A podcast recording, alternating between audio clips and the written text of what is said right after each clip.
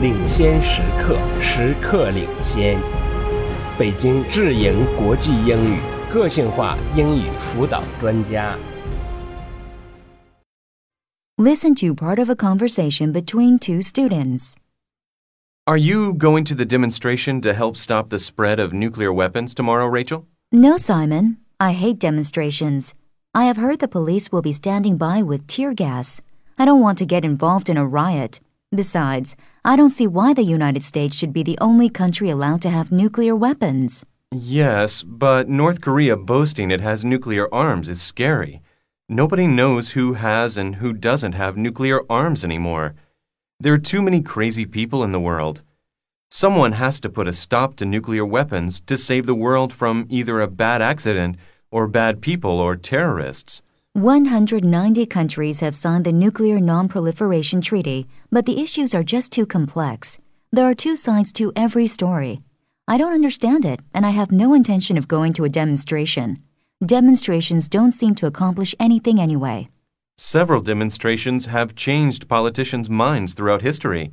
As a responsible citizen, I think it is important to stand up for what you believe in. Leave it to someone else. As I said, if you listen to both sides of a story, both sides have some good points. I am not an expert on world affairs. Why should I demonstrate and risk getting hurt for something that I am not even sure is right?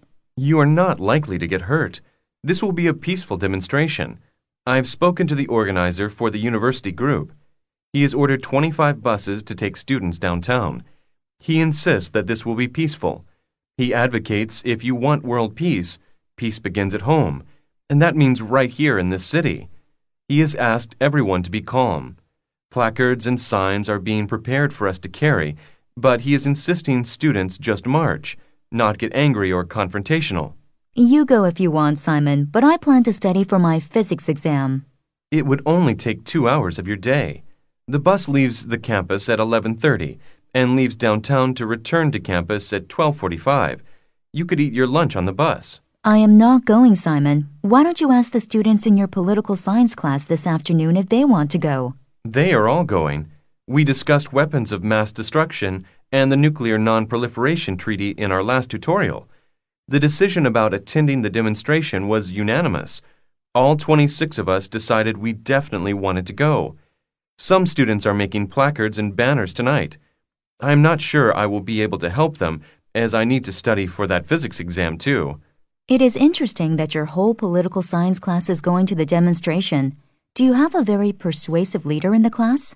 There are a few outspoken people who can present a good argument, but I think most people had already made up their mind to attend before the discussion.